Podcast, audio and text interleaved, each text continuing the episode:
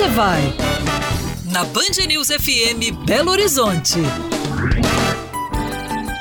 Bom dia, amigos do estúdio. Bom dia, ouvintes Band News. Ei, gente, tudo bem? A melhor maneira de se conhecer uma cidade é andando.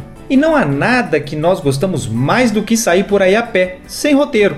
Em Belo Horizonte, dois dos melhores bairros para se fazer isso são o Carlos Prates e o Padre Eustáquio. Por entre suas ruas repletas de casas antigas e novos prédios que surgem na paisagem, existe uma boa quantidade de pequenos estabelecimentos. Padarias, botecos e mercearias surgem em cada esquina, quase como se brotassem naturalmente por aquelas bandas. Um desses minúsculos lugares é o comercial Frei Orlando, fincado há 46 anos no encontro entre as ruas Três Pontas e Espinosa. O letreiro luminoso, que outrora já foi branco, hoje exige visão mais apurada para que seja percebido pelos transeuntes. Ao adentrar, tudo soa bonito aos olhos. Uma infinidade de plantas, estufas, prateleiras, placas de precificação, potes de biscoitos, freezers antigos e o piso original já gasto pelo vai e vem das pessoas. Um baleiro que mais parece um presídio de segurança máxima passa bem o recado. A criançada metida esperta ali não tem vez. Muitos na região conhecem o comercial Frei Orlando como a padaria da Maria ou mesmo a mercearia da Maria.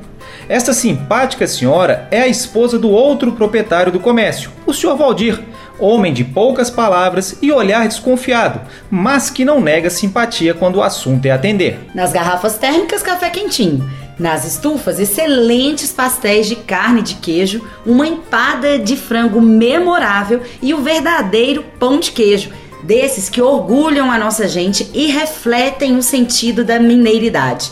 Tudo caseiro, produzido lá mesmo pelas mãos da Maria. O comercial Frei Orlando não aceita cartões de débito ou crédito, resistindo aos tempos cada vez mais modernos. Pix, então? Ha, nem pensar. É dinheiro ou confiança. Tanto que os desavisados aqui precisaram se dirigir ao caixa eletrônico mais próximo, na Avenida Pedro II, para sacar algum papel moeda e acertar as despesas. Ao bom Deus só pedimos uma coisa: força nas pernas para aguentar nossas caminhadas e sensibilidade para continuarmos nos emocionando em lugares como esse. Curtiram? Siga Once Vai BH no Instagram para essa e outras dicas. Valeu, pessoal. Até a próxima.